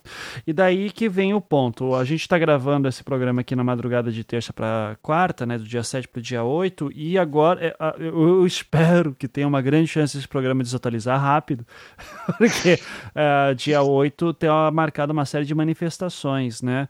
Uh, e eu até vou perguntar para a comunistinha de plantão aqui, que, tá, é, que é estudante ainda, você está sabendo sobre manifestações, Roberto? O pessoal está se organizando porque a galera tem que se organizar, tem que começar a falar. O que está sendo dito? Então, uma coisa que está sendo muito discutida na universidade, assim, dentro é, do corpo estudantil mesmo, é caramba, como é que a gente está tão inerte, sabe? Como é que a gente se revoltava com o governo da Dilma por muito menos e agora está todo mundo perdido. Mas na segunda-feira agora rolou uma assembleia na UF para decidir o que, que a gente vai fazer e amanhã deve ter uma manifestação. Uhum. Mas é, é, muito essa, essa coisa de se sentir impotente e a gente não pode ceder em relação a isso, sabe? Ah, é, fazer greve não vai adiantar porque o Bolsonaro não vai ouvir. É, fazer manifestação não vai adiantar porque o Bolsonaro não vai ouvir. Gente, não é assim, sabe? Todo fascista é um grande covarde dentro dos bastidores.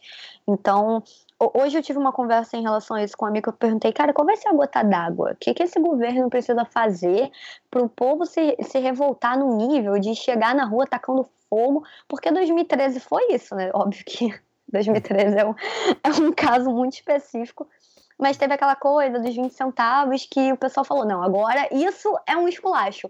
Qual vai ser o esculacho que o governo do Bolsonaro vai fazer com a gente, sabe? Porque cortar um terço da verba do, do ensino público parece que ainda não gerou a revolta que precisa gerar, sabe? Mesmo que esteja tendo manifestação sendo marcada, ainda tem uma galera dentro da universidade que tá com a cabeça naquela coisa de, não, mas como assim greve? Eu quero me formar. Isso é surreal, entendeu? Isso uhum. deixa a gente com vontade de pegar a pessoa e sacudir e falar: caralho, meu irmão, acorda, sabe? Olha o que tá acontecendo. Sim. Você não vai se formar se a universidade se fechar daqui a dois meses porque não tem recurso para continuar. Outro dia eu cheguei na UF, o, o terceirizado estendeu um copo me pedindo dinheiro porque não tá recebendo salário. Isso é uma coisa completamente sem precedentes, assim, eu nunca tinha visto desde que eu entrei na UF. E eu acho que muita gente em governos anteriores também não tinha visto. Então, a gente está se organizando dentro do que pode, mas uma coisa que eu vejo que me deixa absurdamente frustrada é que tá todo mundo se sentindo muito derrotado, sabe? Sim. É, eu entendo perfeitamente, tá todo mundo inerte, a expressão que dá é essa, e eu gostaria muito que isso se mexesse de alguma maneira. Daí eu pergunto pro meu querido Tiago se tá. Porque eu sei que o, o, o teu ex-orientador é um agitadorzinho, né? então, já deu umas declarações. Até o, o MP do Paraná fez uma declaração, né, Tiago? Você pode falar um pouquinho sobre isso? Sim, é, as coisas já estão começando a se mexer. Eu sei que semana que vem aqui em Curitiba vai ter uma sequência de atos, uma semana inteira aí de atos, já, já deve sair, já começou a sair já uh, como vai funcionar, dá para procurar nas redes. É, você já tem o Ministério Público do Paraná, foi se declarou contra aos cortes das universidades. A Câmara Municipal de Curitiba vergonhosamente ficou em silêncio, se recusou a, a, a rejeitar ou a ir contra essa decisão do MEC. É, mas você tem também algumas ações rolando já no Supremo, tem um mandado de segurança impetrado pela rede e tem uma ADIM é, ajuizada pelo PDT. E você também tem algumas outras ações populares que foram naquele primeiro corte, cujo argumento era de perseguição ideológica da balbúrdia, né, que virou essa história toda, que era no caso da UF, a UFBA e a UNB. Né? É, a UNB, que é uma veia de guerra contra regimes autoritários, né? durante a ditadura militar, foi uma universidade que sentiu no lombo como poucas aí o que foi o regime militar, né?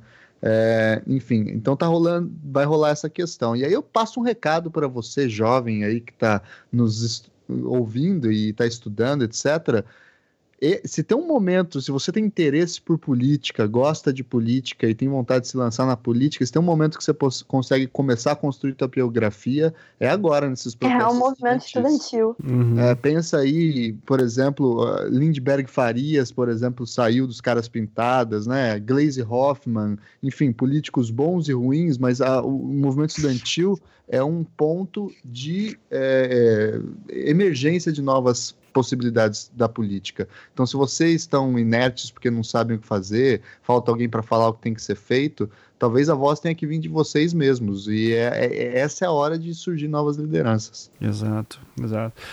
É, bom, é, eu, eu queria. Não, não podia fechar o programa sem citar é, também o que aconteceu, acho que aí na, no, no Rio de Janeiro, né, Roberta? O, o Bolsonaro estava na escola militar, né? E saiu pela porta dos fundos. É, e depois o, Pedro II também fez uma manifestação. Então, já que você gosta tanto de falar sobre tudo isso, é, quiser contar um pouquinho pra gente, só para mostrar como é que é o poder de, de, de, Qual é o nível de coragem do presidente também, o que, que os alunos aí também do, é, aí no Rio de Janeiro estavam fazendo em relação. Acho que seria legal para servir de exemplo pra galera sobre algumas ações, já pelo menos simbólicas aí, para começar a fazer barulho. Então, desde 2016 eu tenho a sensação de que os secundaristas estão dando um banho na gente que está na universidade em termos de organização estudantil, tanto que o movimento das ocupações porque passou muito em branco 2016, né? Toda vez que a gente fala, não, teve greve, teve greve, teve greve, a gente esquece de 2016, porque teve todo o movimento de ocupação, porque quem puxou, encabeçou e fez funcionar mesmo foram os secundaristas. E foi a mesma coisa agora. É, quando anunciaram que o Bolsonaro ia estar no colégio militar, não deu cinco minutos. Estavam correndo com um banner na internet falando: olha só, amanhã, é, oito e meia da manhã, a gente vai estar na frente do CP2 da Tijuca, porque, para quem é de fora, eu não sei se você vocês têm ideia, mas assim, o Pedro II da Tijuca e o Colégio Militar, eles ficam muito próximos, assim, geograficamente. É, e isso sempre foi motivo de muita briga. Era aquela coisa bem. É, aluno de ensino fundamental de marcar porrada na hora da saída. O Pedro II e o Colégio Militar se odiavam. O Bolsonaro ele conseguiu uma coisa inédita, que foi colocar aluno do, do CMRJ com aluno do Pedro II lutando lado a lado contra ele. Isso era uma coisa que ninguém nunca imaginava. Hum. Era uma rivalidade histórica, é coisa de décadas, décadas, décadas.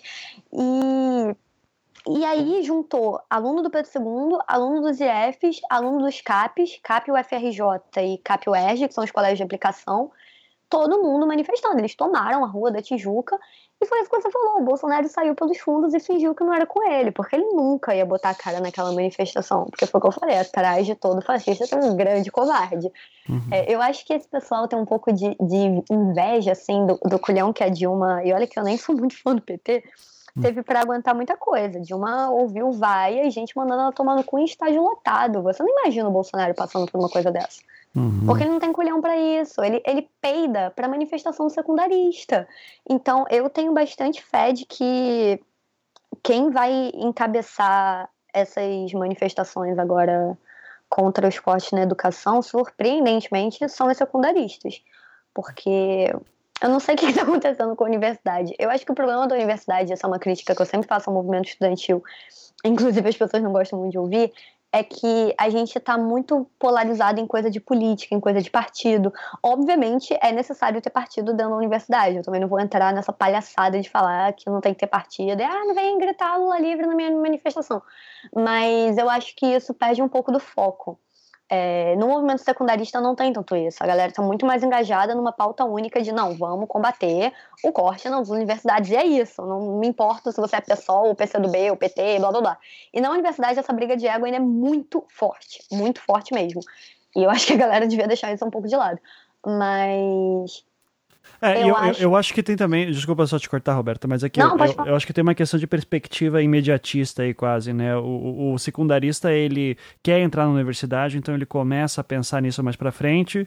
É, enquanto que daí o cara da universidade é, tá pensando em entregar o trabalho que é para semana que vem, e senão ele não vai se formar e ele quer um bom emprego depois de se formar. Eu já tô aqui dentro, então foda-se. Então, não sei se às vezes é uma questão de, de imediatismo mesmo, né? Eu conheço gente que. Eu já tive discussão em sala de aula quando, em um momento acho que foi em 2012 mesmo, uh, 2012 ou 2013, é, aventou-se uma possibilidade de universidades privadas fazerem uma greve Uh, alguns professores, o sindicato aqui no Paraná pelo menos estava discutindo disso, e, e, daí eu lembro que alguns alunos vieram falar, perguntar comigo assim, ah, mas esse negócio de greve, eu disse, gente, a gente não sabe ainda direito, está sendo conversado, então não posso dizer nada, e daí um aluno levanta a mão, mas eu estou pagando, do próximo tempo, sabe? Daí eu digo, é.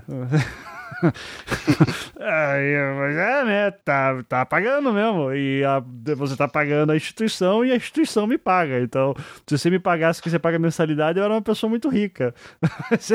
Vou fazer o quê?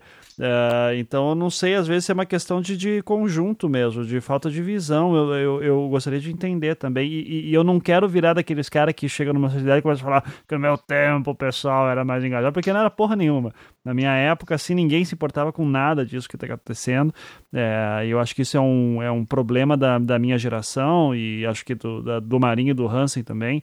É, a gente não, não, não, não foi treinado. A galera que está vindo agora a, a, a, exigência que se tem hoje de um jovem entender de política é muito maior do que quando é eu era. É. Sabe? A gente pegou uma ressaca, né, Ivan? A gente, é. a gente, pegou uma época de ressaca, assim, da galera que tava mesmo é, imbuída ali da, do fim da ditadura e tal, essa parte direta. A gente veio da ressaca, a gente veio na fase que as coisas pareciam mais mais tranquilas, né? A gente conseguiu, a gente recebeu muita coisa sem ter que de fato botar a cara mesmo e ir para cima. É. E essa Mas galera nova agora percebeu que, cara, não vai rolar, né? Uhum. Não vai rolar. Se a gente ficar esperando aqui, nós estamos fodidos, porque estão cortando tudo. Isso. Uhum. Porque assim, eu sou da geração que cresceu no governo Lula. Minha infância foi, entre aspas, tudo de mão beijada, no sentido de que eu tava vendo a economia tinindo, sabe?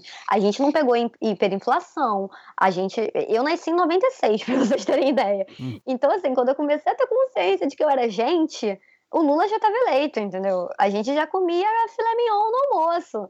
Eu acho que a minha geração tem muito esse problema de pensar que não vai dar merda. Isso é uma coisa que eu, eu faço essa autocrítica. A gente ainda tá muito naquela fase de não, mas isso não vai acontecer. Como se um super-herói fosse descer dos céus e impedir, fosse tirar o Bolsonaro do poder e falar: não, olha só, não vai rolar, você não vai conseguir fazer o que você quer. E não é assim, entendeu? Porque a gente viveu um período muito tranquilo politicamente. Ô, eu, Roberta. Eu, eu, boto a minha geração nesse saco também. Uhum. Então, então a gente tá numa situação interessante agora, né? Porque a nossa geração tá naquela, não, ainda não deu merda suficiente. E a sua, não, não vai dar merda, porra, como é que eu faço Ninguém faz nada nada. ah, a gente tá fudido. Mas enfim, vamos aí a, a, a ficar de olho nas manifestações. O que eu posso dizer pra galera é fiquem pistola e vão pra rua. Acho que agora é o momento, gente, de começar a se organizar, porque, ó, se a galera começar a se organizar agora, a gente começa a fazer manifestações bem pesadas aqui há um tempo. Assim, eu lembro no, é, em junho, pelo menos, é, que teve um estopim, assim, né, da, da, da, da de quando a, a, polícia começou a bater em repórter, principalmente, que foi a mudança, mas era a galera indo pra rua direto, isso em 2013, Uhum. É, então, é, isso aí não acontece do dia para a noite. É, manifestações de impeachment também, é, apesar de ser uma coisa que eu odeio usar como exemplo, mas também era a galera estava marcando manifestação direto, com pauta única. Então tem que começar, acho que o, o Thiago falou tudo, tem que começar a ver quem que está se organizando e o que está indo para trás. E daí, se você é estudante, é, realmente vai ver, cara, vai ver o pessoal do DCE, vai ver o pessoal do CA, a maioria das vezes o pessoal tá lá cagando e andando, mas tem sempre uma galera que tá muito interessada em fazer ações políticas e, e é o futuro de vocês está na mão, cara. É, é o, o, meu também como professor, mas é, é aquele negócio, eu já tô formado, eu já tenho meu diploma, eu, eu já tenho meu doutorado, então se, se um dia a coisa melhorar, eu tô tranquilo. É, vocês eu não sei. Então, é, e conte conosco para o que der e vier também, né? É, alguma coisa que eu não falei, gente, gostaria de citar, que eu não, não puxei antes de encerrar o, o aqui o Boteco? O Thiago? Não, só tinha ah, mais uma coisa que, que eu queria falar mais. Manda, não, calma aí, Roberto. Você fala demais, Roberto. Adoro quando você fala, mas só um pouquinho, deixa eu só passar aqui. Thiago, tudo bem? Beleza? Tá... É isso aí, é isso aí. Então, beleza. Ouçam o seu Salvo Melhor Juízo lá, que é muito bom. Tá, tá com série nova, o Salvo, Salvo Melhor Juízo agora? Ouçam a, a série que a gente está soltando sobre lusofonia, que a gente entrevista gente de Moçambique, Angola, Portugal. Tá bem legal. Massa, maravilha. Por favor, corram lá, porque o, o, orgulho desse menino que um dia me mandou um e-mail explicando sobre é, a carta a Magna Carta e desde então eu me senti um ignorante sobre tudo, né? Então muito... ah. isso é um elogio. É, maravilha. Marinho, que começou aqui no podcast para defender o Aécio e hoje olha só que orgulho de você. Como é que É... Ô, Ivan, na boa, velho. Porra! Porra! Eu, eu, eu quero exercer o meu direito de ter o passado esquecido a partir de certa época da minha vida. Ah, era Fa é, momentos mais, épocas mais inocentes, Marinho. A gente achava. Não, detalhe, quem tá caindo de paraquedas agora, volta lá em 2014 e ouve a porra do primeiro programa que eu participei, há 300 antiquests atrás, pra entender o porquê que eu tava defendendo. Eu estava defendendo o Aécio. Para que esta porra. Eu sei, eu sei. Havia um contexto, havia um contexto nesta bagaça. E, e olha, Mas, hoje cara... em dia acho que você na que tava certo ali, viu? É, você já começa a pensar que reeleição é uma coisa que tem que acabar mesmo. Mas... Não, velho, reeleição é uma bosta. É. Reeleição é uma bosta, eu sempre vou defender que reeleição é uma bosta, e sempre foi uma bosta. O Fernando Henrique cagou no meu palco quando ele essa história. Mas, cara, uh, assim, eu, eu tô preocupado num ponto porque como você falou, né? Na pior das hipóteses, se for para vender pastel, a gente já tem até um diploma de pasteleiro master. o pessoal que vai começar agora talvez vai ter mais dificuldade. Só que eu tenho o Benjamin, né, cara? E o Benjamin fudeu meu esquema, porque eu tava tranquilo. Ah, se der merda, qualquer coisa, eu vou pro meio do mato e tá suave. Agora com o Benjamin eu tenho mais responsabilidade. Tá ficou difícil. Uhum. Então eu também espero que esse pessoal comece a se levantar, porque, como eu digo muito pros meus alunos aqui, se tudo correr bem, eu morro antes, porque eu sou mais velho. Então vocês vão ter mais tempo a penar nessa situação maldita que está sendo construída, né, pessoal? Sim. E se omitir nesse momento é o mesmo que está do lado completamente errado da situação. Então Bom. vale a pena rever posturas, vale a pena. E assim, na boa, vamos ser humildes. Às vezes a gente pode assumir que a gente cagou, que a gente errou, né? Pô, escolhi mal pra caralho, desculpa aí, tio. Vamos, vamos. Tem, dá, dá pra dar uma segunda chance? Sim. Porque na boa, Ivan, não dá pra acreditar que até hoje o ódio do PT tá cegando essa galera, velho. Não, não pode ser só isso. É possível. Tem, tem que ter, sei lá, algum distúrbio, alguma coisa mais, mais alucinógena na parada, porque tá, tá complicado. E, eh, inclusive, e... já vou, vou, pegar esse teu gancho, Marinho, para chamar, para avisar aqui o pessoal da Uni que se alguém me ouve, é, gente, se precisar de espaço para divulgação de qualquer coisa, conta com a gente aqui também, tá? Então, é, quiserem que eu entreviste vocês para falar qualquer coisa, manda ver. É, se for para chamar pra galera para fazer zona aqui, por favor. Desculpa. Balbúrdias, chame, chame o Ivan. É, exatamente. Fala aí. Deixa eu só, só dar, dar, mais um toque, Ivan, porque assim, eu tô com. Agora também tenho um podcast para chamar de meu, tá? Pra você ver quanto tempo. Ah, daí, pois é, né? Que, que coisa E assim, bonita. apesar de ser uma, uma perspectiva é, mais mercadológica, porque é na área do marketing, e o marketing não é o capeta, só para deixar isso claro, é, a gente trabalha com marketing político no República Cast. Ah, controvérsias. Ter... Não. não, não é não. Design é o capeta porque ilude as pessoas e aquilo é mais bonito e por isso é melhor. Mas vamos lá. A questão é, ano que vem tem eleição, gente. E, na boa, se a galera que tem um pensamento mais progressista não começar a entender que tem que saber se comunicar, vai dar merda de novo. Uhum. Nós vamos continuar vendo youtuber reacionário sendo eleito porque tem seguidor. Então vamos parar com esse puritanismo idiota e vamos começar a se dedicar a entender os processos de comunicação, onde é que as ferramentas do marketing podem de fato te auxiliar num processo de adesão e mobilização, tá? Vamos deixar de ser burro e vamos trabalhar com as ferramentas que de fato conseguem nos ajudar a vencer a guerra, né? parar de puritanismo, porque acho que o romance acabou faz tempo. Inclusive, vou pegar também esse teu gancho, Marinho, e dar um toque pra galera youtuber aí que é progressista de esquerda, qualquer coisa assim, que gente, pelo amor de Deus, vocês têm que entender que YouTube é estética. Vocês precisam de uma, pelo menos uma iluminação legal, assim. Não tem problema usar a câmera do celular, mas cara, ilumina teu rosto, pelo amor de Deus. Senão não pega, capta o áudio bonitinho. Siga o exemplo da Sabrina, siga o exemplo do Clayson, do Bugalho. Siga a galera, assim, tipo, tem, teu áudio tem que estar tá bom, tua câmera tem que estar tá bem focada. Eu sei que a esquerda gosta de uma parada meio assim, ah, porra, eu sou do boteco ali, foda-se, mas, é, cara, você precisa se apresentar também. É, é, foda falar isso, sei que o conteúdo é muito bom. É, uma das minhas frases prediletas históricas aqui no podcast é, é o áudio tá uma merda, mas foda-se, o conteúdo é bom. É, mas eu tô errado, tá? No, no, no, atual momento de guerra cultural, vocês têm que melhorar, infelizmente, também, né? Não, é um processo meio óbvio, é, é, é atenção, retenção, bicho. Você tem que ter um atrativo. Se, se for ruim, é ruim, cara. Sim. Se você não tiver a condição de, de se tornar atrativo o suficiente para que ouçam a sua mensagem, não importa o seu conteúdo, porque ele não vai ser percebido. É. O marketing político está aí para isso, para te dar a condição de ser visto, ouvido e votado. Então, para com essa ideia de que o marketing político detonou a política, isso é bobagem, cara. É uhum. ferramental básico que auxilia quem de fato está disposto a entrar na luta, entrar com a ferramenta certa. Yes, isso é comunicação, cara. Yes, we can, né? Exatamente. É, Roberta, agora sim. Puta, Roberta, agora o encerramento é teu, Roberta. Você vê o que eu fiz, eu deixei você para falar à vontade agora. Então. Ai, Que erro! mas, fala, mas manda ver aí teu recado final pra galera também. É, eu só ia falar isso que você disse do, do conteúdo, isso é essencial. E uma das coisas que me deixa mais triste é eu não ter tempo para me dedicar a isso. Porque esses caras estão anos-luz na nossa frente. O MBL pega vídeo falando sobre Vingadores e bota o Thanos é de esquerda. Tu pega a quantidade de adolescentes de 14 anos que deve cair nesse vídeo procurando coisa sobre o filme. E aí já era, porque na hora que ele entrar no canal do MBL, ele vai cair em um milhão de outras coisas do conteúdo dos caras, e é isso. Tem que botar gente de esquerda para fazer vídeo falando Vida de Inseto é um filme comunista. E é isso, entendeu? A gente tem que pegar essa galera desse jeito, porque não dá, cara. A gente tá perdendo. E, e, e quem acha que a internet não é nada, sabe, não tá entendendo a coisa há pelo menos uns quatro anos aí, cara. Uhum. Porque é óbvio que a gente tem que ir pra rua, tem que conversar, tem que entrar em comunidade, principalmente aqui no Rio de Janeiro, mas a internet é um espaço importantíssimo que a gente tem que disputar. E uma outra coisa que eu ia falar era que eu acho que 2013 traumatizou muita gente. A gente viu muita gente de esquerda sendo criminalizada e sendo presa por se manifestar. Mas, cara, a gente não pode viver com esse medo para sempre, sabe? É.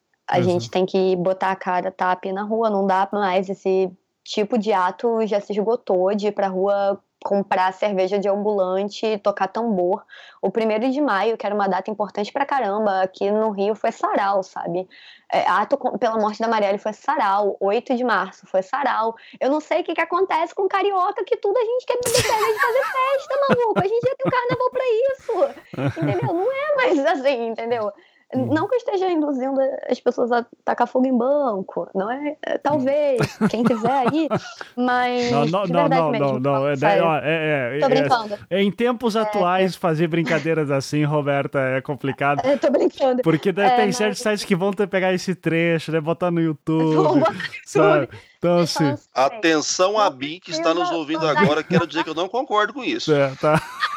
Não precisa vandalizar patrimônio privado, mas, gente, o que a gente tá fazendo não dá mais, isso não perturba ninguém, não tira a paz de ninguém. Não, não, é reivindicação, entendeu? A gente vira motivo de piada, a gente ria da cara de quem ia pra Paulista tirar selfie com PM, e a gente tá indo fazer ato com samba, sabe? Uhum. Enfim. É, mas é isso, eu acho que a gente não pode deixar esse governo tirar o nosso direito de se emputecer, sabe? Porque eu vejo muita gente falando isso, que não consegue se surpreender com mais nada, que tá morto por dentro. E é isso que eles querem, sabe? Que a uhum. gente fique morto por dentro e não reage a nada, mas a gente tem que reagir, cara, porque a gente tá vivo. E a gente vai ficar vivo por muito tempo, trabalhando por muito tempo, ficando puto por muito tempo se a gente não fizer nada. Exato. E, é, inclusive, essa é uma pauta boa, hein? Até, Tiago, acho que seria legal ter você daí numa pauta dessa de discutir. Eu tava vendo uma discussão esses dias sobre como é difícil hoje falar com o trabalhador, mobilizar um trabalhador, tendo em vista que o trabalhador mudou muito daquele período sindical, né? De, da onde nasce um Lula, por exemplo, né? Opa, é, chama nós. Né, vamos, vamos pensar em algo aí que acho que é um, uma discussão importante também. É, Para terminar, eu queria dizer que a Roberta citou Uma Vida de Inseto e ela nasceu em 96, Vida de Inseto saiu em 98 e eu lembro de ela ter, ter saído no cinema. Eu tinha 15 eu anos. também. Eu tinha 15 anos, né? Então, Roberta, você faz eu me sentir muito velho. Então, agradeço. Eu estraguei o VHS de Vida de Inseto de tanto que eu assistia. Isso já era um prenúncio do que estava por vir. Ótimo. É, 98, que é, foi a Copa do Mundo que eu mais curtia. A Roberta tinha dois anos. Que absurdo, cara. Só não curti a final, né? Mas enfim, isso é um outro papo, né? Uh, gente, queria agradecer muito aí por vocês ficarem aí até uma hora da manhã conversando comigo. Espero também que o pessoal tenha sentido uma catarse aí. Uh, esse é o objetivo desse programa mesmo, para todo mundo ficar puto junto e se abraçar no inferno, né? Então é isso. Uh, um grande abraço a todos que estão ouvindo. Vamos dar aquele tchau. Então, tchau, tchau, gente. Até mais. Tchau, tchau. Valeu.